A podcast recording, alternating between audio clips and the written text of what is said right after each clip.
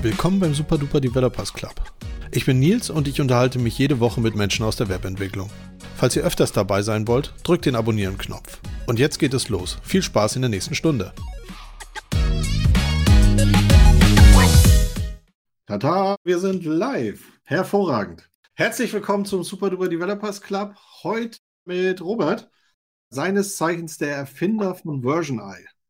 Danke, dass du da bist. Sehr gerne. Danke für die Einladung. Ja, sehr gerne, weil für mich spannend, weil ich dein Projekt seit, und du hast mir gerade gesagt, dass es seit 2011 gibt, aber wahrscheinlich seit 2015 oder so äh, verfolge und es immer spannend fand. Und jetzt sehen wir uns auch das erste Mal. Du kümmerst dich oder du und, und dein Tool oder euer Tool. Nee, ich glaube, du machst es alleine. Ich war, ich mache es jetzt wieder alleine. Also es ist jetzt Version 2.0, das mache ich alleine. Bei Version 1.0 hatte ich, hatte ich noch Mitarbeiter mhm. und auch Investoren. Und das hat angefangen 2011 bis 2017. Und dann 2017 habe ich Version 1.0 abgeschaltet. Dann war ich zwischendrin drei, fast drei Jahre bei LivePerson. Und dann Anfang 2020 habe ich Version 2.0 gestartet. Das ist jetzt wieder eine leichtgewichtige Version und das mache ich alleine, ohne Mitarbeiter, ohne Investoren. Okay. So, jetzt gehen wir nochmal einen Schritt zurück. Version Eye, was macht das? Das guckt sich deine Projektabhängigkeiten an und analysiert sie auf Sicherheit, Lizenzen und Version. Und Version, genau. Genau. Also es analysiert deine, deine Package-Dateien. Also in jedem, jedem Projekt hat man ja irgendeine Art von Paketmanager, zum Beispiel Composer oder NPM oder RubyGems bei Ruby. Und in, in dieser Datei stehen eigentlich immer deine Abhängigkeiten drin. Manchmal gibt es auch zwei Dateien, zum Beispiel in der Package.json stehen deine direkten Abhängigkeiten drin und dann, wenn du npm install machst, dann wird eine npm-log-Datei erstellt oder die yarn-log. Da stehen dann auch die ganzen transitiven Dateien drin und Versioner kann beide Dateien parsen und zeigt dir dann schön visuell deine ganzen Abhängigkeiten an und zeigt dir zu jeder Abhängigkeit die Version an, also welche Version verwendest du, was ist die neueste Version und dann auch zu der Version, die du verwendest, ob es dazu eine Sicherheitslücke oder mehrere Sicherheitslücken gibt und auch die Lizenz, also die Softwarelizenz hinter mhm. der Komponente. Und die Lizenz, die kann auch von Version zu Version äh, sich ändern. Also bloß weil jetzt Version 1.0 MIT-Lizenz ist, heißt das nicht, dass die Version 2.0 auch MIT hat. Das kann sich durchaus mal ändern. Und das sind so die zwei Risiken im Projekt, eigentlich drei. Das größte Risiko ist natürlich eine Sicherheitslücke. Und äh, zweit, zweites Risiko ist eine Lizenz, die du nicht verwenden darfst in, in einer geschlossenen Umgebung, also in einer, in einer Corporate-Umgebung, weil das dann halt Legal Risk nach sich ziehen kann. Im schlimmsten Fall musst du Strafen zahlen, wirst verklagt oder kannst einen Deal nicht machen. Und dann die, das dritte Risiko sind natürlich veraltete Versionen, weil wenn du lange nicht updatest und du hast immer sehr, sehr alte Komponenten drin, dann wird es auch sehr schwer, zum Beispiel neue Entwickler in das Projekt einzuführen, weil jeder Entwickler will natürlich mit den neuesten Technologien arbeiten. Keiner will mit Frameworks arbeiten, die vor fünf Jahren aktuell waren. Jeder will natürlich mit dem neuesten Zeug arbeiten. Mhm. Und das sind so die drei Aspekte. Version, Security und Lizenzen. Und das zeigt dir dann das Tool an. Okay. Was findest du das Spannendste von den drei? Also ich persönlich finde eigentlich die Lizenzen am spannendsten. Das wird auch immer so ein bisschen unterschätzt. Softwareentwickler, die haben meistens keine oder sehr wenig Ahnung von Open Source Lizenzen. Und mhm. das ist auch so das für die meisten Entwickler das Unspannendste. Also kein Softwareentwickler will sich mit Open Source Lizenzen auseinandersetzen. Aber vom, vom Business Use Case ist das eigentlich noch wichtiger als Security Lücken. Security Lücken kann ich irgendwie, irgendwie fixen oder vielleicht sind die auch gar nicht ausnutzbar. Manche Security Lücken sind ja nur ausnutzbar, wenn man im Netzwerk drin ist, aber nicht von mhm. außen. Aber wenn ich jetzt zum Beispiel eine Copyleft-Lizenz verbaue in einem Startup, also ich baue jetzt irgendein Produkt und die Software ist meine IP und ich will jetzt irgendwann mein Startup verkaufen oder ich will einen großen Investor reinholen, dann machen die immer eine Tech-Due Diligence und da wollen die natürlich sehen, dass ich nur Lizenzen verbaut habe oder Open Source Komponenten verbaut habe, an denen ich auch das Recht habe, die proprietär weiter zu verkaufen. Und wenn ich da jetzt zum Beispiel irgendwo eine AGPL-Komponente verbaut habe, dann würde mich das dazu zwingen, dass ich meine proprietäre Softwarelösung komplett open sourcen muss. Mhm. Und damit würde dann jeder Investor sagen, ja, warum sollen wir jetzt hier Millionen in dein Startup investieren, wenn dein Produkt Open Source ist? Ja. Dann kann sich ja jeder so holen. Ne? Oder auch ein potenzieller Käufer wird sagen, wir können dein Produkt nicht kaufen, weil lizenztechnisch ist das nicht sauber. Ja. Und ja, das sind halt ziemlich große Risiken, die vielleicht erst sehr spät in so einen, so einen Prozess kommen, aber dann hauen sie halt richtig rein. Ja. Ja, wir, wir haben das ja selbst durchgemacht. Also wir haben ja auch unsere Tech Due Diligence, also einmal die Kontrolle, ob da alles, alles gut läuft, richtig läuft, haben wir ja gehabt. Wir hatten uns wenig Gedanken darüber gemacht. So, wir, wir haben natürlich immer geguckt, dass die Hauptlizenz richtig war. Also wenn wir was eingebunden haben, dann sollte das immer MIT-Lizenz so sein. Also jetzt. Da, also da, da fängt schon an, weil ihr habt wahrscheinlich, ich gehe mal davon aus, ihr habt die direkten Abhängigkeiten gecheckt. Das ist meistens auch eine kleine Zahl. Also mhm, genau. auch schon so Package JSON mit vielleicht zehn direkten Abhängigkeiten. Die kann man auch mal per Hand durchgehen. Das ist nicht so ja. schwer. Aber das ist halt nicht mal die halbe Wahrheit, weil wenn ja. du npm install machst, dann kann es sein, dass du eine Package Log oder Yarn Log mit über 900 transitiven Dependencies hast. Und jede von diesen transitiven Dependencies kann natürlich eine andere Lizenz haben als die Hauptdependency. Ja. Und dann 900 per Hand durchzugehen, das wird dann schon mühsam. Genau, das, das ist genau das, auf was ich hinaus wollte. Bei PHP ist es, glaube ich, noch okayer, das alles ja. durchzugehen, aber wenn du dann in die Java, JavaScript und Node.js-Welt wanderst, da hast du ja auf einmal irgendwie 2000 Dependencies in der keine Seltenheit. Ja, das stimmt. Das ist keine Seltenheit. Also ich habe auch schon Yarn-Logs und Package-Logs gesehen, die über ein Megabyte groß waren. Und es ist ja nur eine Textdatei. Ja. Also da war dann schon, waren, glaube ich, über, über 20.000 Dependencies drin, war, glaube ich, das wow. größte, was ich gefunden habe. Ja. Und da findet man natürlich immer irgendwelche verrückten Lizenzen oder auch äh, Sicherheitslücken. Und äh, ganz gefährlich sind natürlich auch Abhängigkeiten, die keine Lizenz haben. Eine Komponente, die keine Lizenz hat, ist genauso gefährlich wie eine AGPL, weil da können die Core-Committer können zu jedem Zeitpunkt mit einer Lizenz um die Ecke kommen, die dir wahrscheinlich nicht in den Kram passt. Also da könnte, könnten die Core-Committer jederzeit kommen und sagen, ja, das ist jetzt AGPL oder das ist jetzt, ich erfinde eine Lizenz. Mhm. Und ja, dann hast du halt wieder deinen Legal Risk. Ja. Aber wenn, wenn das noch keine Lizenz hat, mhm. darf ich es dann überhaupt nutzen schon? Weil es klingt ja jetzt gerade so, naja, dann ist die nächste Lizenz, wenn ich jetzt das Ding unter AGPL setze, ab da ist es dann AGPL und davor ist es lizenzlos und damit frei. Aber rechtlich ist ganz, das auch nicht frei. Ganz so, ja, ganz so ist es nicht, weil, also du kannst natürlich alles, alles, was Open Source ist, kannst du erstmal nutzen. Und die Lizenz, die gibt vor, wie du das nutzen darfst. Aber es heißt, heißt, heißt, also es ist halt offener Quellcode, aber das macht es ja noch nicht ja. zu Open Source also offener Quellcode ist erstmal Open Source und dann die Bedingungen, wie du das nutzen kannst, das ist dann die Lizenz. Und wenn es keine Lizenz gibt, dann kann der Core-Committer kann jederzeit sagen, oh, ich habe die Lizenz vergessen. Das ist natürlich die und die Lizenz. Und das kann auch eine gute sein. Vielleicht sagt er, ah, das ist natürlich immer. Aber es geht auch noch rückwirkend. Es geht auch rückwirkend, wenn nichts eingetragen ist. Dann muss man sogar rückwirkend machen. Also bei einer Tech-to-Diligence würde man in dem Fall entweder die Komponente ausbauen wenn das größere Aufwand ist, dann würde man alle Core-Committer anschreiben und die bitten, eine Lizenz zu definieren, in der Hoffnung, dass es MIT oder Apache ist. Ja. Und wenn die den Braten riechen, dann werden die wahrscheinlich eine andere Lizenz wählen und vielleicht sogar Geld haben wollen. Aber das sind halt, also keine Lizenz ist immer, immer ein Risiko. Ja. Sollte man möglichst vermeiden. Aber man macht es ja nicht, oder? Also außer deine Kunden macht man ja, macht man ja diesen Baum, guckt man sich ja nur die oberen Äste an, würde ich sagen, oder? Das ist halt, wie gesagt, nicht mal die halbe Wahrheit, weil wenn es wirklich zu einer Tech-Idee kommt, die Investoren oder die, die Firma, die deine Firma kaufen will, ja, die wird sich alles angucken. Ne? Ja. Von daher ist es ziemlich sinnlos, nur die Package JSON zu scannen. Also ich sage auch immer, vergiss die Package JSON, schick gleich die Logdatei hoch, ja. dann weißt du, was Sache ist. Ja, ja krass. Hast du schon mal einen Dankesbrief bekommen, dass du eine, eine Due Diligence quasi gerettet hast. Oder würden sogar Tech-Investoren dein Tool nutzen?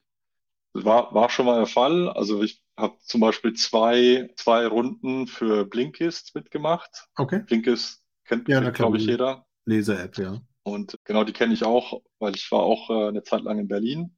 Mhm. Und dann hat mich irgendwann der CTO angeschrieben. Also die haben damals ganz normal Version genutzt und dann haben die gesagt, ja, die machen jetzt eine größere Runde, war glaube ich Runde A oder B, ein paar Mhm. Millionen. Und da hat der CTO gesagt, ja, die brauchen jetzt eine PDF mit allen, äh, allen Komponenten von allen Subprojekten. Und dann haben die erstmal haben die angefangen, einen Studenten hinzusetzen, der das zusammengetragen hat. Dann haben die gemerkt, oh, das, das wird mit der Zeit nicht hinhauen.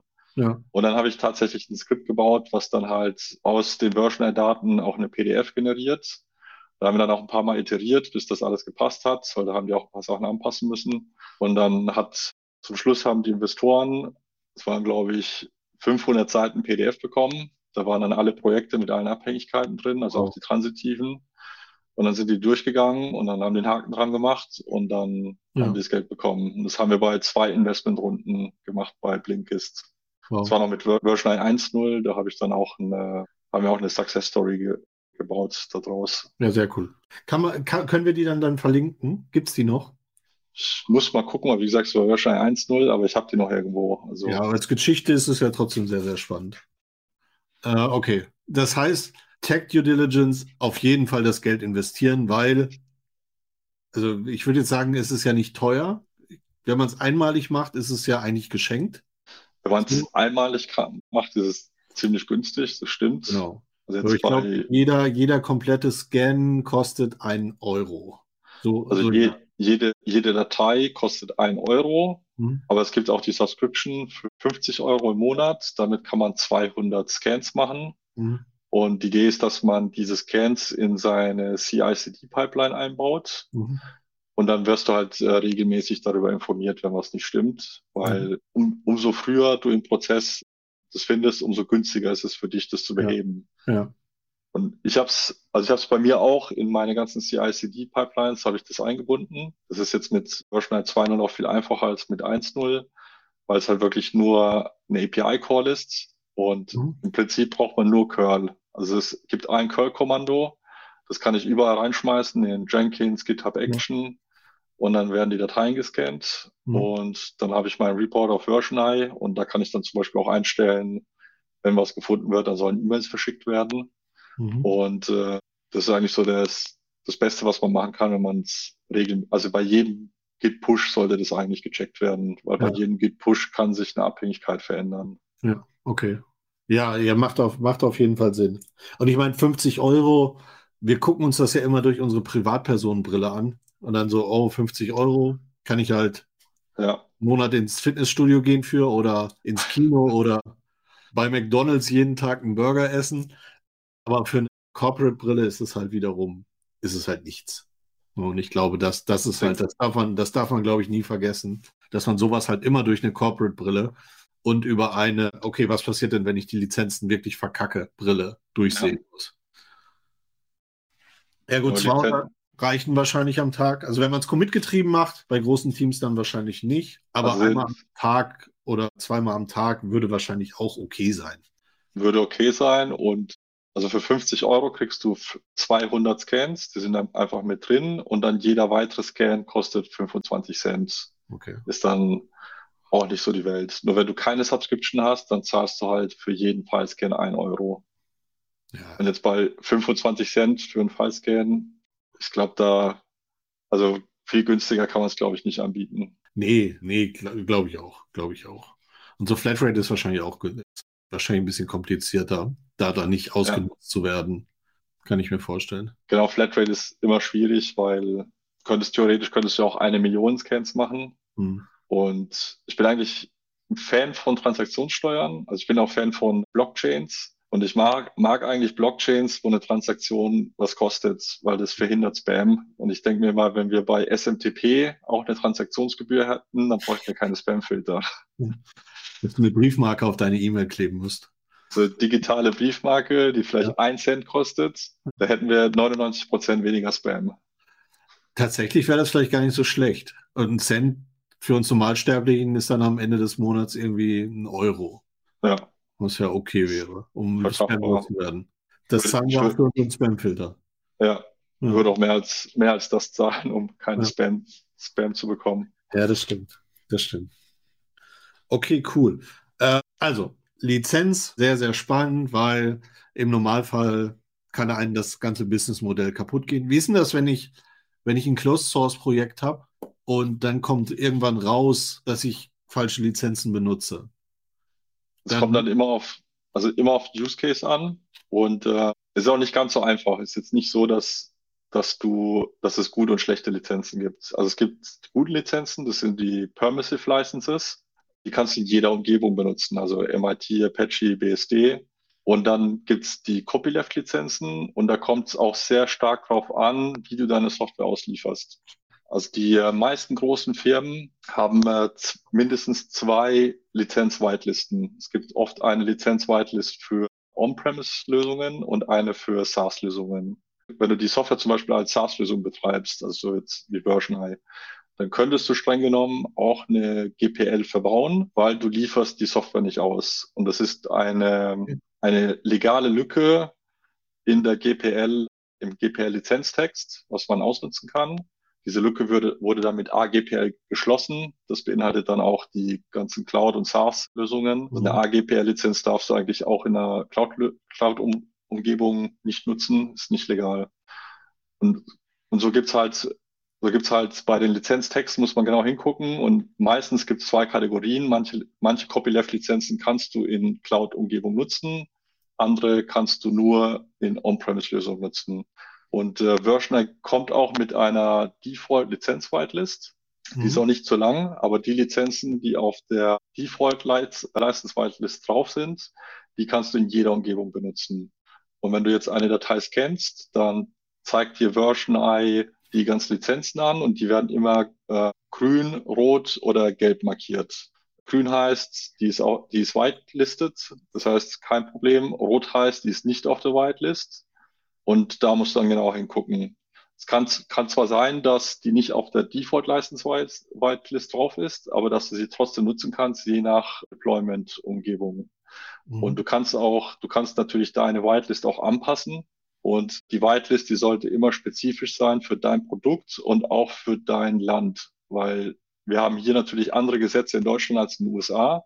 Und, da, und das ist schon ein bisschen komplizierter. Also zum Beispiel hat Google hat zum Beispiel die Unlicense und die, es gibt eine Lizenz, die heißt Do What the Fuck You Want Public License, WTF-TL, also ganz komische Lizenz. Und die ist auch sehr kurz und der Autor sagt einfach Do the fuck what you want, also mach was du willst. Und die meisten Entwickler, die meisten Firmen haben dann diese Lizenzen einfach verbaut. Mhm. Und Google-Anwälte haben sich das angeguckt und haben gesagt, nee, diese Lizenz, die kommt bei uns nicht auf die Whitelist, weil diese Lizenz zu bestimmten Angaben keine Angaben macht.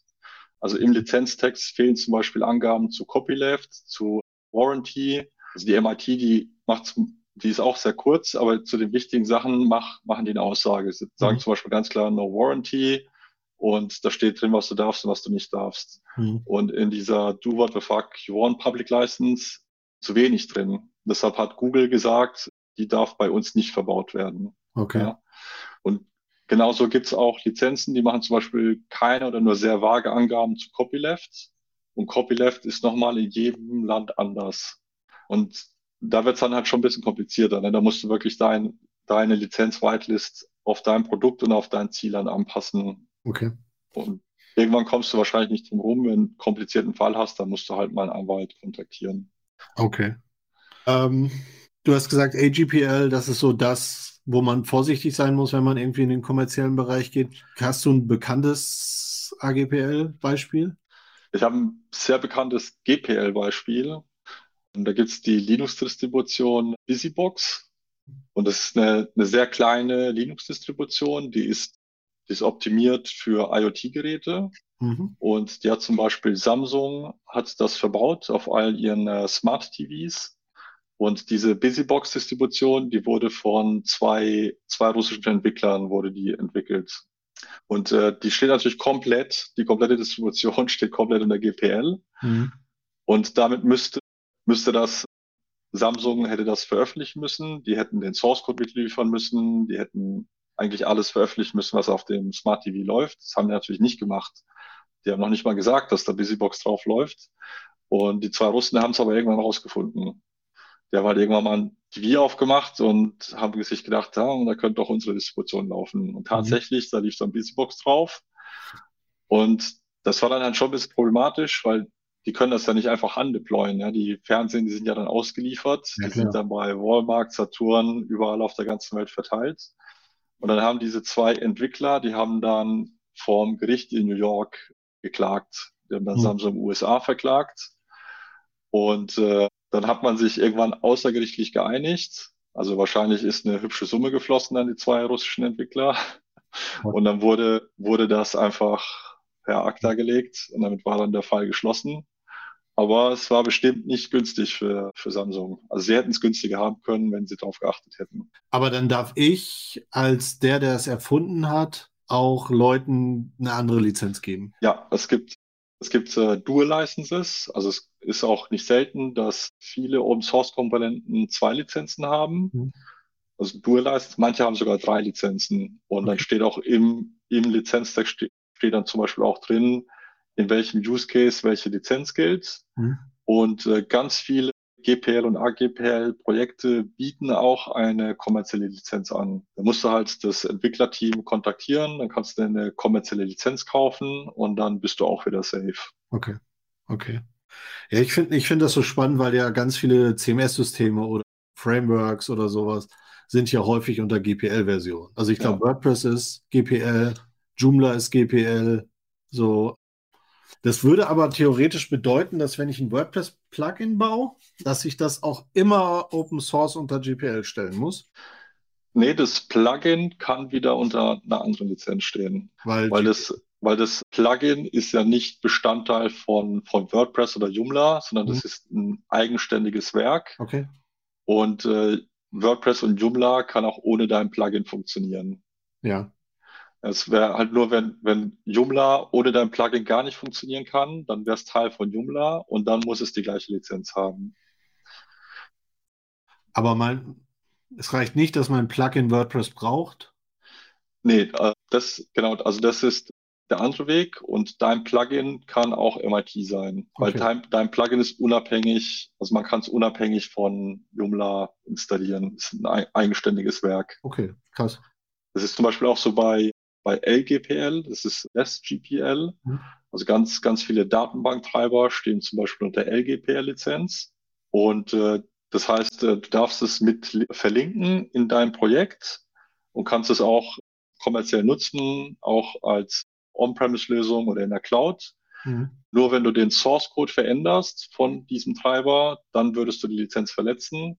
Dann müsstest du das open sourcen, also auch deine Änderung Open Sourcen. Aber solange du die LGPR-Lizenz nur als Abhängigkeit benutzt, ist es kein Problem. Okay, spannend. Ich habe immer gedacht, das ist der Grund, warum es keine kommerziellen WordPress-Plugins gibt oder warum das alles immer, immer auch GPL sein müsste. Aber das, also, ist jetzt für mich sehr spannend. Also es ist ein super weites Feld und kann auch etwas komplexer werden. Ja. Aber du kennst dich damit aus, weil du dich jetzt seit Jahren damit beschäftigst. Ich beschäftige mich seit ein paar Jahren damit, aber ich bin selber auch kein Anwalt. Also ja. ist jetzt, äh, okay. Also ist, genau, ich bin jetzt kein Anwalt und müsste es jetzt hier nicht. Kann auch sein, dass, dass ich jetzt was nicht 100% korrekt gesagt habe.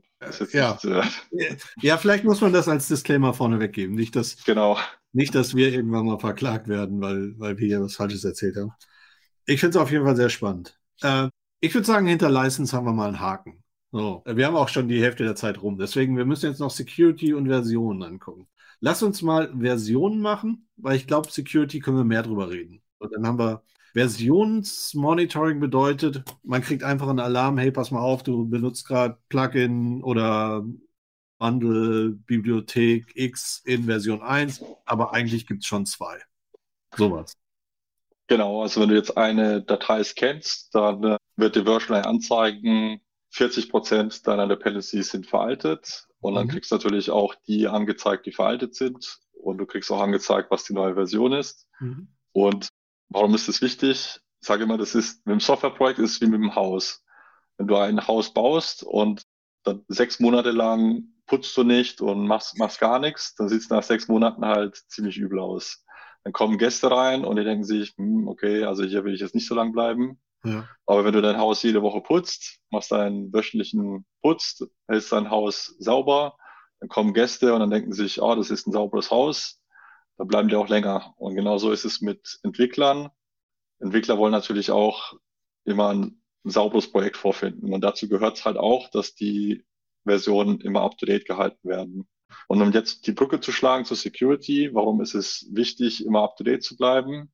Über 90 Prozent der Sicherheitslücken kann man beheben, indem man auf die neueste Version updatet. Also wer immer auf dem, auf der neuesten Version ist, der hat 90 Prozent weniger Risk von Security Vulnerabilities betroffen zu sein. Mhm. Und das ist eigentlich ziemlich, ziemlich starkes Argument, weil so kann man sehr günstig Security erreichen, indem ja. man einfach regelmäßig up to date bleibt. Ja. Ja, ich, was, was wir mal, wir haben ja auch, machen ja auch Monitoring und dein Tool geht ja schon ein bisschen Richtung Monitoring, so kontinuierlich irgendwas überprüfen. Wir haben auch WordPress-Plugins geschrieben und ein Wunsch war tatsächlich von, von den Kunden, die mir jetzt häufiger gehört haben. Also wir sagen, wann ein Plugin veraltet ist. So. Mhm. Das ist also super, das machen wir. Aber die ersten Kunden haben halt gesagt, sagt uns mal, wann ein Plugin alt ist. Mhm. So. Ja. Wenn ein Plugin seit irgendwie einem Jahr oder zwei Jahren kein Update erfahren hat, möchte ich das ja. auch wissen, weil irgendwie ist es dann wahrscheinlich, wird es nicht mehr weiterentwickelt. Ja. Das heißt, ich muss mich jetzt selbst darum kümmern, dass das Ding nicht irgendwelche Sicherheitslücken hat, weil wahrscheinlich wird es nicht mehr maintained. Und das fand ich halt auch einen super, super spannenden Ansatz, was ja auch so in die Versionen reingeht. Ja, also Versionary hat auch zu jeder Version ein Published-Datum. Mhm. Das heißt, also wenn du auf eine, also jede, jedes Projekt hat auch eine eigene Seite auf Versionary und dann werden einfach alle Versionen aufgezeigt und neben jeder Version steht auch immer das Datum. Ja. Und da steht dann, kannst du zum Beispiel sehen, okay, die letzte Version, die wurde vor zwei Jahren veröffentlicht. Ja. Also mit den Daten könnte man noch ein bisschen mehr machen. Das wird dann, man könnte auch herausfinden, könnte vielleicht auch anzeigen, äh, welche Versionen sind älter als zwei Jahre oder so. Ja. Ja, das vielleicht trotz, trotz, trotzdem aktuell sein, ist vielleicht ja. trotzdem der neu, die neueste Version, aber die neueste Version ist vielleicht schon zwei Jahre alt. Ja, genau. Dann würde ja wahrscheinlich erstmal nichts anspringen an, an Alarmen. Ja. So, jetzt hattest du auch gerade noch ein ganz spannendes Thema. Du meinst, jedes Projekt hat hat eine eigene Seite und jetzt zeigt er Historie an.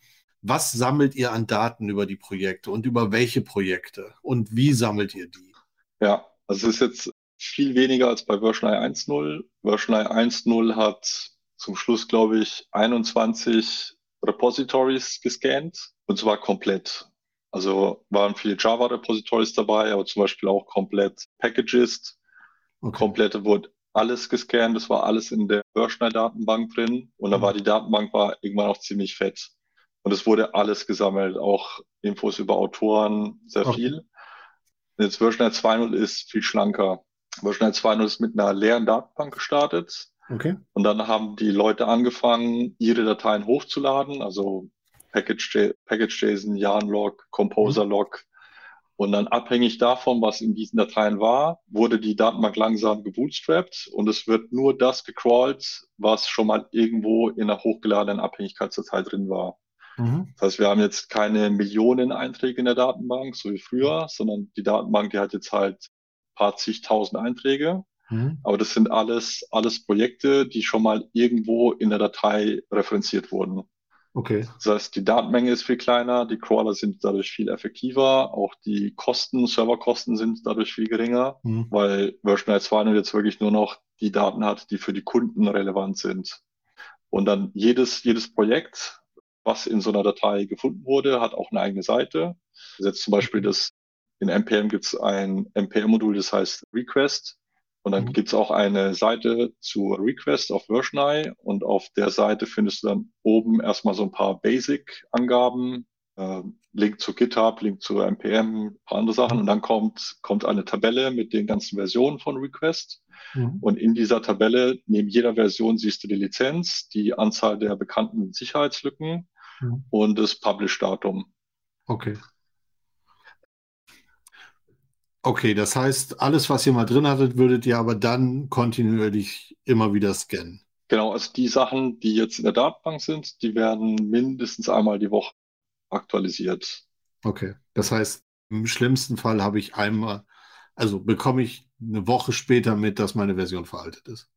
Ja, in den mei meisten Fällen einen Tag später. Okay. Das wäre okay. Ja. Also, das ist ja so die Zeit, wo man vielleicht noch re reagieren kann. Okay. Was kann man denn zu Versions noch? Weil Versions ja nicht unbedingt mit, mit Security zusammenhängen müssen, aber das mit den 80 Prozent, die du gesagt hast, ist natürlich eine super spannende Zahl. 90. 90, Entschuldigung. Ja. Ich hier steht auch 90.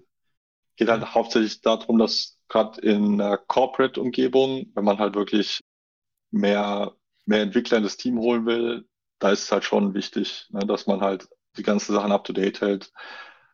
Da gehört halt, gehört es halt auch dazu, dass man vielleicht auch mal sagt, ja, wir machen jetzt einen Sprint, machen wir einfach Update von Bootstrap 4 auf Bootstrap 5. Mhm. Und das ist schmerzhaft, ich weiß, da werden eine Woche werden keine neuen Features entwickelt.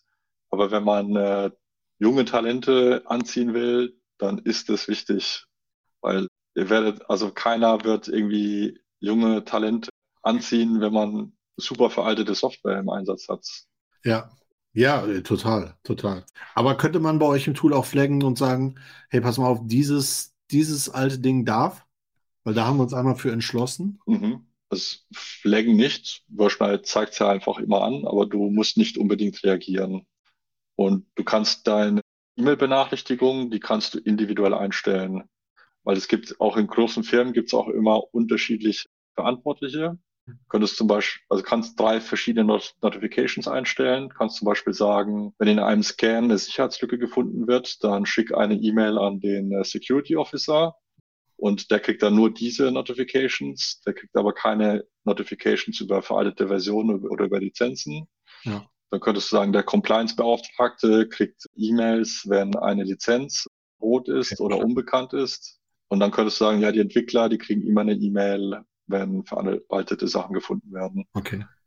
Spannend, spannend, spannend. Ähm, du meintest, Version i2 ist viel schlanker als Version i1. Äh, weil Version i1 so fett war, wurde es langsam? Ja, es war, war schon ziemlich fett und war schwierig zu maintainen irgendwann, also auch sehr zeitaufwendig zu maintainen. Es war auch viel langsamer. Aber das hat jetzt am Tooling, also an, der Programmierung gehangen, nicht an der Größe der Datenbank. Auch an beidem. Also okay. es, es, war in Version 1 waren alle Parser mit Ruby geschrieben. Das war nicht das schnellste. Mit was, Entschuldigung? Und dann mit Ruby, also Ruby, Ruby, Ruby on Rails. Auch jetzt die ganze Webanwendung von Version 2.0 ist auch eine Ruby on Rails Anwendung. Ja. Aber die File-Parser, die sind jetzt mit Golang geschrieben. Okay. Das ist halt um, um Welten schneller. Okay. Und äh, was, was Version 1 aber auch langsam gemacht hat, war auch die Datenmenge. Weil es, es waren sehr viele Daten, es waren äh, über ein, wir waren 250 Gigabyte an Daten mhm. und dann halt auch mit den ganzen Verknüpfungen und da manche Abfragen waren schon etwas langsam. Okay. Das hat schon dazu beigetragen, dass es langsam war. Okay, verstanden. Fährst du auch, fährst du auch Statistiken über das Ganze? Also, du hast ja jetzt irgendwie mehrere Sprachen. Du hast Ruby, PHP, Node oder mhm. JavaScript. Machst du da auch Analysen? Bei Version 1.0 habe ich es gemacht, ja. ja. Da habe ich auch getrackt die Anzahl der Pakete in den Repository-Servern.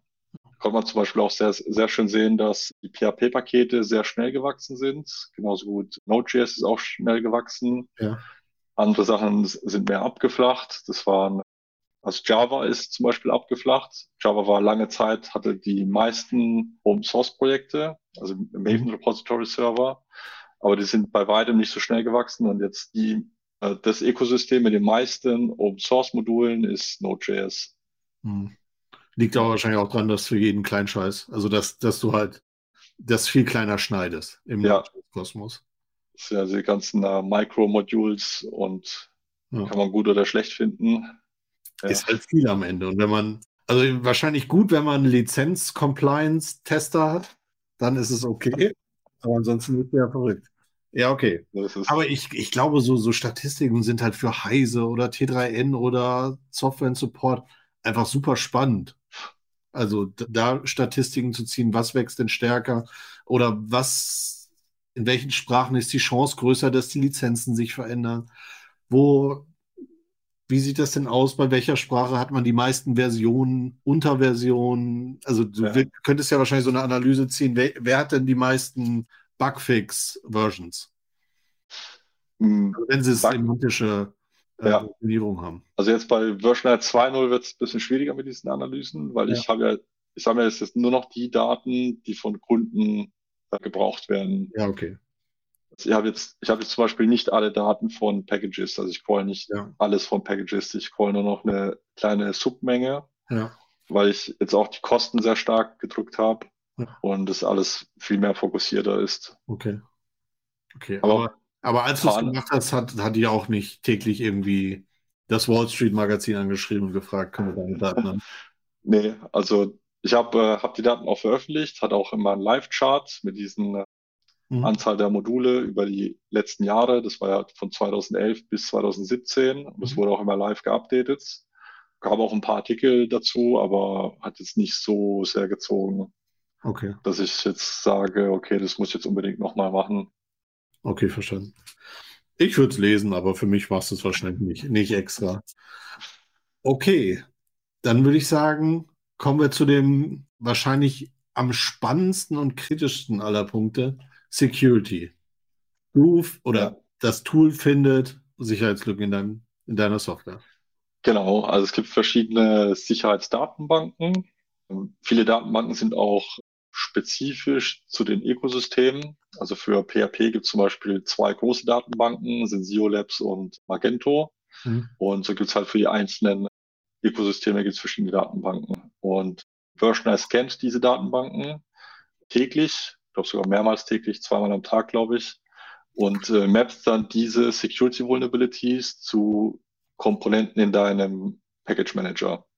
Mhm. Und da ist es auch sehr wichtig, dass die Komponente auch nicht nur zu einem Projekt, sondern auch zu einer spezifischen Version gemappt wird. Okay. Und da steckt dann auch viel Intelligenz drin, weil wenn du zum Beispiel bei NVD oder so reinguckst, das ist jetzt die National Vulnerability Datenbank, mhm. größte der Welt, da findest du auch alle, alle Security Vulnerabilities und da stehen aber oft so Angaben wie Spring und dann steht da meistens irgendeine, irgendeine Reg-Expression, die dann die Versionsnummern irgendwie ausdrückt. Ja. ja. Also zum Beispiel größer gleich zwei Komma kleiner gleich irgendwas und dann mhm. noch mit Stern.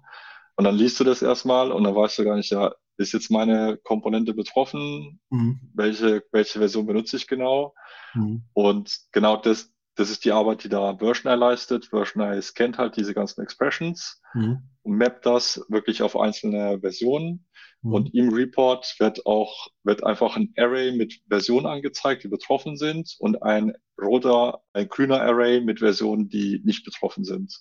Mhm. Dann kannst du auf einen Blick sehen, okay, die Versionen sind betroffen, die Versionen sind nicht betroffen. Und in, innerhalb von deinem Filescan wird natürlich auch direkt angezeigt, also deine Version hat jetzt hier diese zwei Sicherheitslücken. Okay. Aber das kann so ein, so ein NPM-Crawl ja schon relativ teuer machen, oder? Also gehen wir das einmal mal durch. Ich mhm. installiere mir ein Tool und habe jetzt dieses eine Projekt, was du erzählt hast, mit den 20.000 Abhängigkeiten und einem 4 Megabyte mhm. Packages Logfile. Ja. So, das lade ich jetzt bei dir hoch. Dann musst du ja für 20.000 Versionen erstmal gucken, habe ich den Eintrag schon in der Datenbank einmal gescannt? Ja. Wenn ja, dann weiß ich schon mal, dass die Lizenz richtig ist. Bei Sicherheitslücken muss man ja wahrscheinlich trotzdem nochmal gucken. Ah nee, du, ihr scannt ja zweimal am Tag die Sicherheitslücken. Also, also wenn du eine Datei hochlädst, du lädst ja. jetzt zum Beispiel ein Package oder ja, ja ein Log-Datei hoch, ja. Dann äh, läuft eigentlich alles auf der Versioner-Datenbank. Die mhm. ist, äh, wird immer up-to-date gehalten. Und das läuft jetzt auch wirklich sehr schnell. Also bei Version 1.0 konnte so ein File-Scan auch ein, zwei, drei Minuten dauern. Mhm. Und jetzt ich habe es extra mit Golang gemacht, damit es richtig schnell ist. Mhm. Und wenn du jetzt zum Beispiel eine Datei hochlädst mit 1000 bis 2000 Einträgen, was schon recht groß ist, dann kriegst du innerhalb von unter zwei Sekunden kriegst du eine Antwort. Ja. Aber das funktioniert nur, wenn ich nicht andere, also wenn das Repository schon bei dir in der Datenbank ist. Genau, wenn es in der Datenbank ist, dann unter zwei Sekunden. Mhm. Wenn es nicht drin ist, dann kriegst du ein Time Report angezeigt. Dann kriegst okay. du wahrscheinlich 95 Prozent werden schon angezeigt. Mhm. Dann kannst du schon mal sehen, was, was drin ist. Und dann hast du noch so einen Ladebalken. Da steht, okay, die anderen Sachen, die werden jetzt per Background-Job, werden die nochmal für dich gescannt. Okay. Das kann dann halt auch nochmal zwei, drei Minuten dauern, weil da werden wirklich neue Daten in die Datenbank eingefügt. Ja. Und dann, wenn du zum Beispiel morgen nochmal die Datei hochlädst, dann ist wieder in zwei Sekunden da. Ja, okay, weil alles dann da drin ist. Genau. Okay. Okay, und da ihr die Sicherheitslücken ja proaktiv abholt, muss ich das nicht scannen, sondern. Genau, also die werden wirklich zweimal am Tag abgeholt und die ändern sich auch nicht so oft. Es ist nicht so, dass jeden Tag tausend Sicherheitslücken rauskommen. Toi, toi, toi. also hoffen wir erstmal, dass nicht so viele Sicherheitslücken entstehen ja. pro Tag, ja. Okay. Genau. Und, da, und äh, wenn du dir dann, also wahrscheinlich zeigt dir an, du hast jetzt in der Datei wurden jetzt zum Beispiel 20 Security Vulnerabilities gefunden. Ja. Und wenn du dir diese Dependencies anguckst, also kannst du draufklicken, dann siehst du alle Dependencies, die Sicherheitslücken haben. Und da wirst du zu 99 Prozent Wahrscheinlichkeit werden die auch alle veraltet sein. Und wenn du dir dann diese Dependencies im Einzelnen anschaust, dann wirst du zu 99 oder sagen wir 95 Prozent wirst du immer sehen, dass die neueste Version ähm, keine Sicherheitslücke hat, dass die mhm. schon gefixt ist. Das ist echt, es gibt sehr wenige Module oder Abhängigkeiten, wo in der neuesten Version noch eine Sicherheitslücke drin ist. Ja. Weil wenn eine Sicherheitslücke gefunden wird, die wird ja auch immer an die Core-Committer kommuniziert und die, die sind ja in der Regel sehr fix dran, dann ein Update rauszuspielen, weil die wollen ja natürlich, dass ihr Projekt genutzt wird. Ja. Und da kommen dann Updates kommen sehr schnell raus. Okay. Und man kann wirklich die meisten Sicherheitslücken kann man einfach dadurch beheben, dass man auf die neueste Version updatet. Ja. Ja. Aber eigentlich würde das doch danach schreien, dass so die großen Open Source Projekte auch Version einmal benutzen. Also. Sollten sie machen, ja. Sowas wie, wie WordPress. Dass das halt auch bei jedem Update. Ich meine, man weiß ja selbst nicht mehr, was da passiert. Man muss ja gar nicht committen, ja. um auf einmal eine Lizenzverstoß zu haben. Genau, weil die Software, also die Softwareentwickler, die machen das ja nicht, weil sie böse Absichten haben. Ja. Softwareentwickler wollen einfach coole Projekte einbinden mit coolen neuen Features und die gucken ja gar nicht auf die Lizenz. Ne? Und genau. vielleicht, finden, vielleicht finden die irgendein cooles NPM-Modul oder irgendein cooles PHP-Projekt, binden es ein und das ist dann halt vielleicht unter einer AGPR-Lizenz und ja. dann braucht der halt auch irgendwo Feedback. Das, also da muss dann irgendwo Feedback kommen, zum Beispiel von einer Versioner-E-Mail dass das Projekt eine Lizenz hat, was nicht okay ist. Und dann ja. können die halt auch nach einer Alternative suchen. Ja. Ja, aber eigentlich müsste man halt vor jedem Release äh, das Ding einmal laufen lassen und. Also spätestens vor jedem Release. Ja. Ich empfehle halt immer das direkt in CID, CICD, ja. bei jedem Git Push, ja. weil umso früher du das entdeckst, umso günstiger ist es, das zu beheben. Wenn du jetzt irgendwie zum Beispiel alle zwei Monate ein großes Release hast, und vor deinem Release machst du den Scan und dann findest du irgendwie zwei Lizenzen, zwei AGPL-Lizenzen und es sind vielleicht irgendwelche großen Dependencies, auf denen du schon was aufgebaut hast. Dann brauchst du das vielleicht nicht an einem Tag aus. Dann heißt es, oh was, wir dürfen das nicht benutzen. Ja, ja brauchen wir zwei Wochen, um das zu refactoren. Und dann verschiebt sich dein Release. Habt ihr euch mal überlegt, so just for fun oder aus PR-Gründen, euch große Projekte zu nehmen und die Daten, die ihr da findet, live zu stellen? Also zu sagen, hey, habt ihr euch mal, weiß ich nicht, Drupal angeguckt, die neueste Version, hier ist unser Version I Report. Ja, das ist eine gute Idee, habe ich tatsächlich noch nicht gemacht. Ja. Liegt vielleicht auch daran, dass ich noch ein zweites Projekt habe, was ich auch noch mache. Ich ja. mache noch Zeit.io, aber das ist eine gute Idee. Das sollte ich vielleicht mal machen. Ich, ich finde das ziemlich cool, weil das könnte man dann ja quasi auch an die Releases von den triggern. Ja. Und dann auch die, einmal einen Tweet raushauen. Und die nutzen auch komplett Packages, weil nicht alle haben früher Packages benutzt. Nee, ich, ich weiß nicht, ob alle, alle Composer mittlerweile benutzen, aber ich glaube, die meisten gehen jetzt dazu über. Okay. Also es gibt auf jeden Fall einige, kannst ja mit Shopware anfangen oder Magento. Mhm. Stimmt. Am Anfang hatte ich. Weiß man, also alles, was irgendwie auf Symphony oder Zen Framework fußt, Ich fände es spannend und es könnte halt so ein bisschen Bass auch auf eure, auf euer Projekt nochmal bringen, weil erstmal sieht man dann, was ihr an Daten produziert. Und am tollsten wäre es natürlich für euch und am schlechtesten für die Projekte, wenn ihr entweder Sicherheitslücken oder, oder Lizenzverstöße findet. Ja. So. Oder ist, ist eine gute Idee, das werde ich, werde ich in Angriff nehmen. Ha, Weil, hat sich für dich auch schon gelohnt. Nicht nur, nicht nur für ja. uns und unsere Zuhörer. Hervorragend.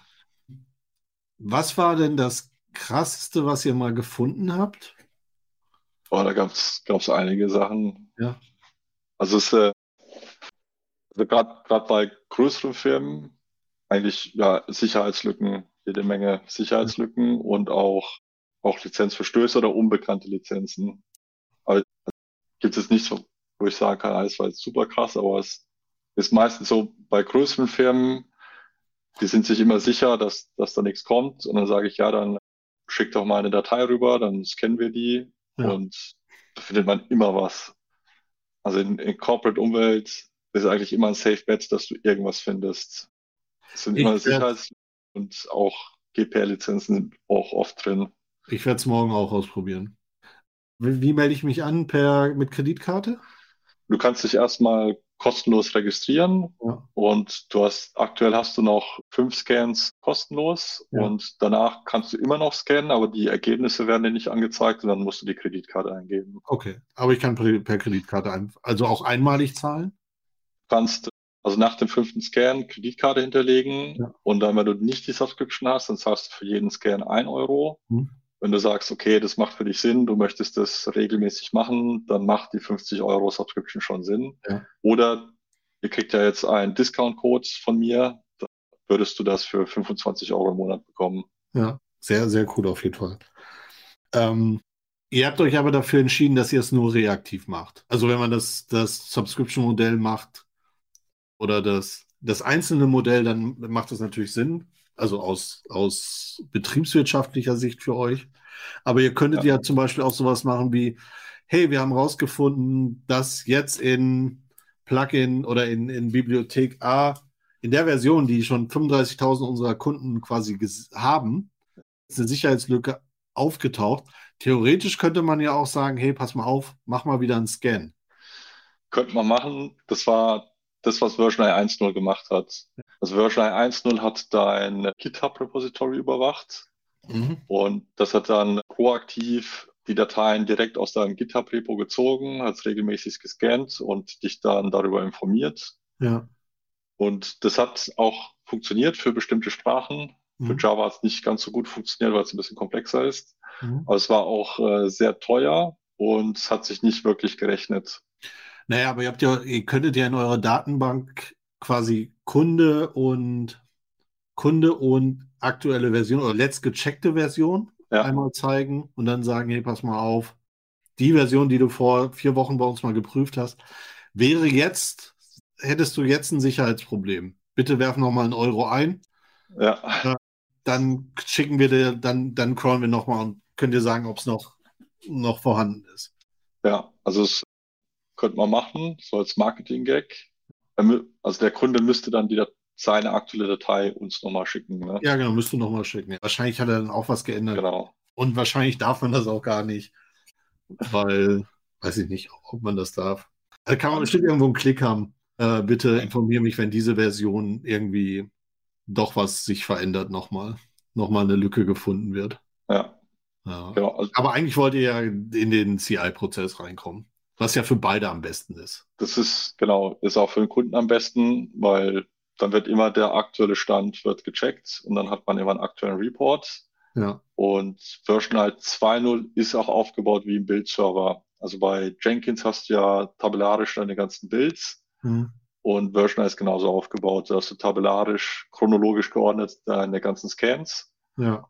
Kannst vielleicht auch noch filtern nach Projekt, wenn du mehrere Projekte hast.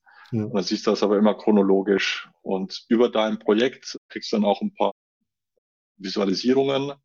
Kannst zum Beispiel sehen, wie haben sich die Anzahl der Dependencies über Zeit entwickelt. Die gehen meistens nach oben. Oder wie haben sich die Anzahl der Security Vulnerabilities entwickelt. Die mhm. sollten eigentlich immer null sein, aber du wirst auch sehen, okay, da hat es mal vielleicht zehn, dann ging es runter, dann ging es wieder ja. hoch, dann ging es wieder runter. So kann man das über, über die Zeit dann sehen. Ja.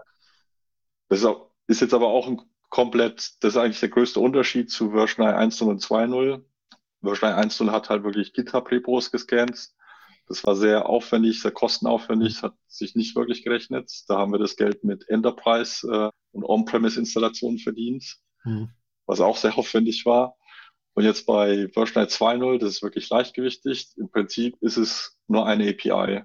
Also, und du schickst eine Datei hin, kriegst JSON zurück und in der Webanwendung kriegst halt noch einen Report dazu. Ja. Ist, ist aber viel simpler und jetzt auch viel kostengünstiger und ich habe auch wieder mehr Spaß an dem Projekt. Ja, ist ja auch wichtig. Also ich glaube, die besten Projekte sind die, in denen man Spaß hat. Also das merkt man den Projekten ja dann auch an. Genau, wenn, wenn die Entwickler irgendwann keinen Spaß mehr dran haben, dann updaten sie die Version nicht mehr, achten nicht mehr auf die Lizenzen und haben Sicherheitslücken. Genau. So ist es. Ja. Ähm, ist es euch mal passiert, dass ihr eine falsche Lizenz drin hattet und es mit Version I gefunden habt? Wir gucken natürlich auch immer, aber nee, eine GPL hatten wir noch bisher nicht drin. Okay. Also wir nutzen auch wenig, wenige Abhängigkeiten. Okay. Das heißt, das ist quasi euer eigenes Framework, was ihr da gebaut habt. Also für, für Crawling auf jeden Fall. Das ganze Crawling, das ist eigenentwickelt. Und ansonsten das größte Framework, was jetzt zum Einsatz kommt, ist Ruby on Rails für die Webanwendung. Aber das, ich, das ist MIT, genau, das ist alles MIT. Und ansonsten nutzen wir nicht so viel. Okay. Also auch die, ähm, auch Rails nutzt jetzt, nutzt jetzt auch NPM für die Frontend Dependencies und das sind in der Package JSON sind, glaube ich, sechs oder sieben Abhängigkeiten drin. Mhm. Und dann transitiv sind es immer noch 700, 750 oder so. Ja. Aber das ist alles safe, ja. Ja. Ja, aber das, genau das fände ich halt auch spannend, wenn ich das für die ganzen Großen mal sehen würde. Alleine, wenn ich mir so ein Symphony angucke oder ein Ruby on Rails oder ein, weiß ich nicht, Express.js oder irgend sowas, einfach mal für diese Tools zu sehen, was haben die denn alles für Abhängigkeiten? So, wie unterscheidet sich denn da ein Symphony von einem Ruby und Rails? Das also ist schon. Du kannst es auch machen. Du kannst einfach von Symfony die ja. Composer Log mal bei Version hochladen. Dann ja. siehst du es. Habt ihr eine, eine Baumview für sowas? Gibt es sowas? Oder ist es, ist es bei euch, wird, wird geplättet und dann einmal als Liste angezeigt? Aktuell wird geplättet, einfach okay. als Tabelle angezeigt. Ja, es ist ja auch ausreichend, sagen wir mal so. Aber mal zu sehen, wer zieht denn hier das meiste, ist ja. ganz, ganz schön. Wir hatten das früher immer benutzt. Das war für für auf Webseiten, wenn du auf eine Webseite gehst und zu gucken, welches deines JavaScripts oder welche, Impl welche Integration, die du drin hast, zieht denn nochmal 5000 andere und dann nochmal welche. Ja. Als Baumview. Das, das fand ich immer sehr, sehr spannend.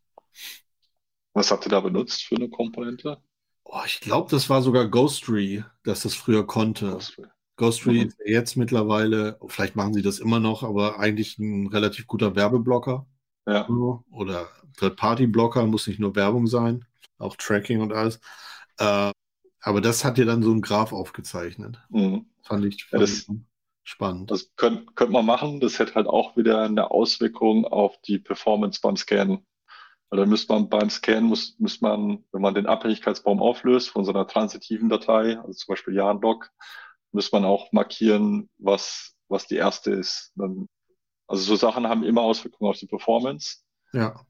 Weil aktuell ist halt wirklich alles auf Performance ausgelegt bei den, bei den ja. Log-Dateien. Ja, okay. Ja, vielleicht kann man das ja dann für 1,50 kriegen. Das können wir machen, ja. Aber wahrscheinlich ist es wichtiger, ein einfaches Lizenzmodell zu haben als mehr Features, könnte ich mir auch vorstellen. Ja. Irgendwann wird es zu komplex und man fühlt sich wahrscheinlich von beiden Seiten verarscht. So war so war es bei Version 1.0, ja. Da ja. haben wir irgendwann die Analyse gemacht und waren über 50.000 Developer waren registriert ja. und 99,8 Prozent haben nicht bezahlt. Sie ja. haben nur das Free-Teil benutzt und nur 0,2 Prozent haben bezahlt. Ja, und das war dann halt irgendwann nicht mehr so viel Spaß gemacht. Ja, klar. Man will ja auch irgendwie seine Familie ernähren. Ja, Freemium ist immer, ist immer nicht so einfach. Das kann ich auch ein Lied von singen. Aber ich habe es vorhin schon gesagt, wir wollen ja in Zukunft mal so eine Session machen, wo es darum geht, Geld zu verdienen mit den eigenen Projekten. Vielleicht magst du ja dann auch in die Diskussionsrunde mit einsteigen. So, ohne, ohne Zahlen zu nennen, aber von, von den Ideen, die man hat und wie das funktionieren kann. Wir haben ja auch nebenberuflich gegründet damals. Ja. Sind, glaube ich, spannende Geschichten. Und ich glaube, jeder Entwickler da draußen will halt sein eigenes Projekt machen. So, es ja. ist einfach schöner, als irgendwo festangestellt zu sein. Ja, ist natürlich immer der Traum, wenn du an deinem eigenen Projekt arbeiten kannst und ja. damit noch Geld verdienst. Was Besseres kann es eigentlich nicht geben. Ja. Wahnsinn, das war schon die Stunde. Ging schnell das, vorbei. Das ging wirklich schnell vorbei. Aber wir hatten ja auch drei, drei Säulen, auf die wir aufbauen durften. Lizenzen, Version und Security. Ich glaube, wir laden dich ja nochmal für dein zweites Projekt ein, Zeit.io. Das ist Zeitmanagement für. Das ist äh, Zeiterfassung und Rechnungserstellung mit dem Fokus auf Agenturen. Okay, sehr gut. Machen wir eine Session dazu. Alles klar, Robert, dann vielen, vielen Dank. Ich hoffe, wir sehen uns bald wieder. Vielleicht auch mal auf der einen oder anderen Konferenz, wenn es jetzt wieder losgeht. Und äh, ja, nochmal danke. Ich bedanke mich auch, hat mir super viel Spaß gemacht und äh, ja, ich hoffe auch, dass wir uns mal in Real Life begegnen. Das kriegen wir hin. Vielleicht mach, machen wir ja mal selbst eine Konferenz als Super Duper Developers Club. Wer weiß, Ideen gibt es genug. ich wäre dabei. Vielen Dank.